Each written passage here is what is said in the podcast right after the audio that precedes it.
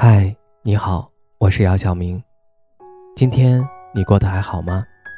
今晚有个故事想分享给你，愿我的声音能够温暖到你。听完故事早点睡，晚安，长夜无梦。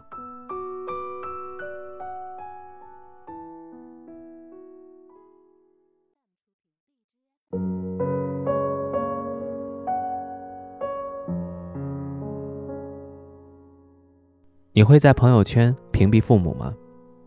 就这一话题，有媒体在微博进行了一个小调查，有二十六点八万人阅读了这一话题，一千五百六十三人参与了调查。调查结果显示，百分之六十三的人会在朋友圈屏蔽父母，百分之二十的回帖表示会屏蔽老师和单位领导。之所以微信。早早就设计了屏蔽这一功能，正是看到了强烈的现实需求。很多年轻人不愿有些群体看到自己朋友圈的内容，其中最主要的就是父母、老师和领导。他们都是长辈，与年轻人的志趣、爱好和习惯迥然不同，却都有干预自身工作和生活的可能。于是，多一事不如少一事，在发送部分信息时，将特定群组屏蔽掉。就像网友所说：“不小心弄伤了手，发个朋友圈，目的不过是自嘲一下。”可父母看到了，可能立刻打来电话，关切问询：“怎么那么不小心？严不严重？什么时候能长大？”我都说过你多少次了，一个人出门在外，这的确是爱，却也很难叫人不烦。与其时刻担心哪条内容招来这些无尽的唠叨，不如干脆屏蔽掉，省事儿。中国的很多父母，即使在孩子成年后，依然很难与他们保持一种合适的距离。在孩子看来，有些过度关心相当于一种打扰和负担。在很多父母那里，朋友圈几乎是自己了解成年孩子唯一的一扇窗。工作和生活情况、思想动态与感情波澜，事无巨细都牵动着他们的神经。当爱成了负担，逃离就在所难免。这也是当代年轻人自我意识和权利意识增强的表现。他们更有边界感，不愿自己的私生活被任何人窥探，进而受到可能的干预。作为被屏蔽的一方，也不必小题大做，这未尝不是一种另类的关爱与尊重。与其埋怨对方屏蔽自己，不如反思一下。究竟是自己太脆弱和敏感，还是日常交往缺乏分寸感和界限感，亦或是扪心自问：我愿意向所有的微信好友袒露心扉吗？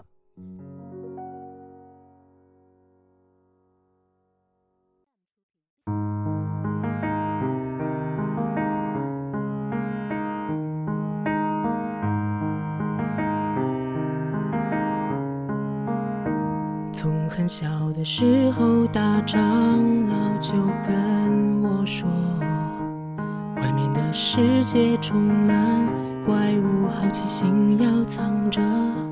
可是沙漠的旅人也曾给我糖果，酒馆里士兵喝醉了，也只是拉手唱歌。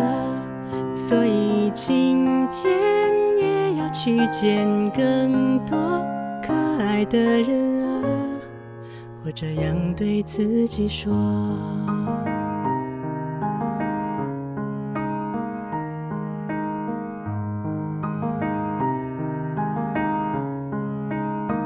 长大后，回应也总跟我说，做战士。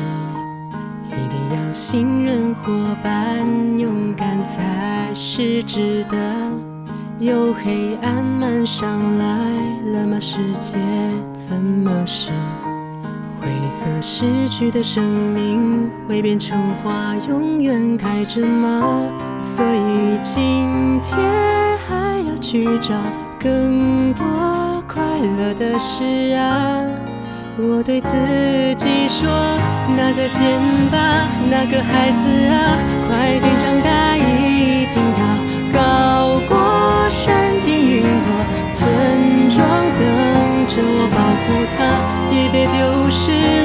些善良。就算真的要离开家，不要害怕。今天我也更努力吧，再一次对自己说。那就再见吧，那个孩子啊，快点长大，让那些希望也更茁壮，陪我看风吹雨打，不用丢失那些善良，就算已经离开了家，不会害怕，明天也勇敢迈向新的世界吧。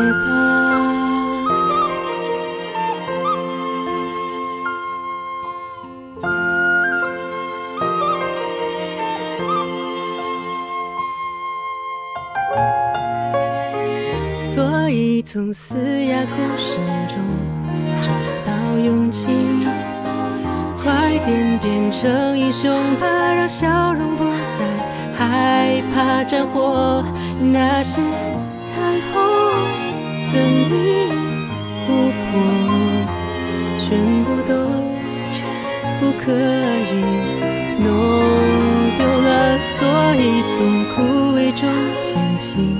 发光时刻，在太阳落山之后，借着月光好像新世界。那些天空、城墙、王国，我都可以保护着。我对自己说，那就再见吧，那个孩子啊，快点长大，一定要。高过山顶云朵，村庄等着我，丢失那些善良。就算真的要离开家，不要害怕。今天我也更努力吧，勇敢迈向新世界吧。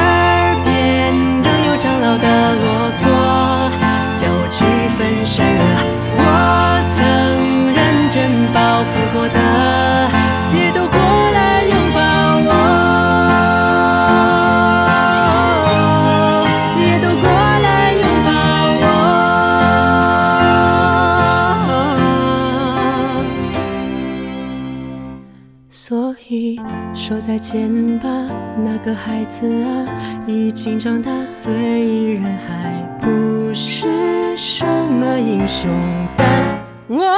已经可以说再见吧，那个孩子啊，已经长大，虽